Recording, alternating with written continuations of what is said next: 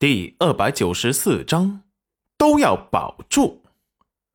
裴元君手中的药碗差点被打翻。那肚子里的孩子？方神医严肃的看向戚云染。孩子还在，只是夫人现在都很危险，这保不保得住？都要保住。不惜任何代价。裴元君语气坚定、冰冷的说道：“那老夫再下去研究一下。夫人身上也没有别的伤口，却在睡梦中如此疼痛，很不可思议啊！不想是身体上的疼痛，倒像是灵魂。”受到了损伤，灵魂受到了损伤，裴元君的心彻底徘徊在崩溃的边缘。都怪他没有保护好娘子，明明说好了这一世要好好的保护她，不让任何人欺负她，却没想到娘子竟然在自己的眼皮底下让人给劫走了。还受了这么重的伤，浑身充满着生人勿近的戾气。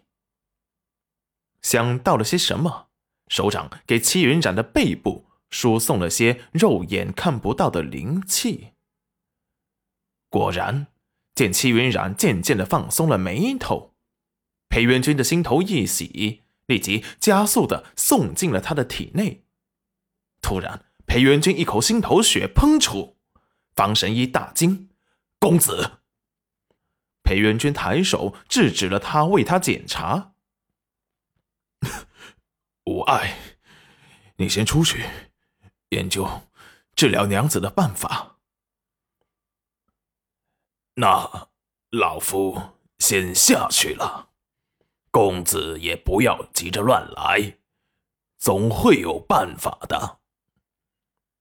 裴元君没有作声。收回了手，齐云染又不满的皱起了眉头。只是比起刚才浑身疼痛的无意识轻颤要好了很多。只是比起刚才浑身疼痛的无意识轻颤要好了很多。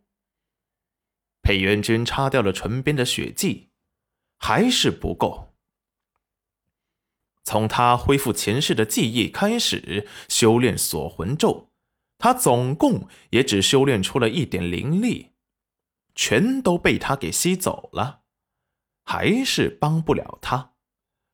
裴元君把药给戚云染一勺一勺的喂进了嘴里，戚云染似乎察觉到了苦味，紧皱着眉头，一直没有松开过。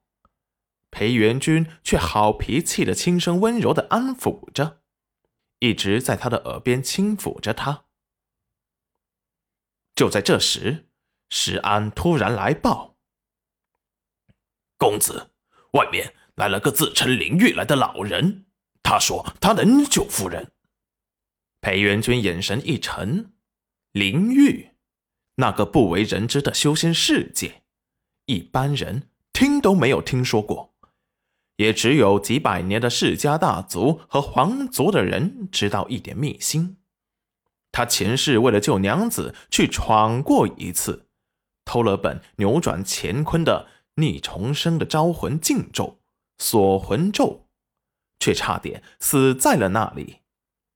他怀疑前世被人控制变成了傀儡，想要掌控他命运的人就是灵域的人。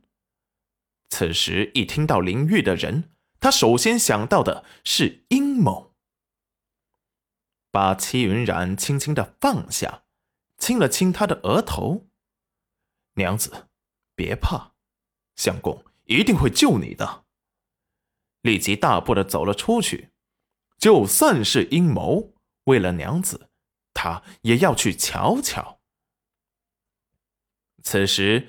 裴家的大厅里正坐着一位头发花白的老头，穿着一身很随便青色的长袍，坐在主位上，安静的喝着茶，看似很平凡的一个人，那眼神里也时不时的透露出一股洒脱和随性。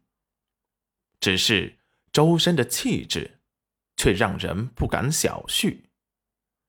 见着他裴元君来了，锐利的眸子扫过他的全身，最后露出个意味深长的笑容。你就是那个淋浴来的人。裴元君语气冰冷，那老头眉头一跳，又是个不知尊师重道的小子。有求于人，就是这个态度。裴元君眼神冰冷，是杀的盯紧了他。你怎么知道的？你跟林玉有什么关系？呵呵呵呵呵，哎，小子脾气挺大，以为自己做的神不知鬼不觉。你以为你一个凡人可以偷取得到灵玉的东西吗？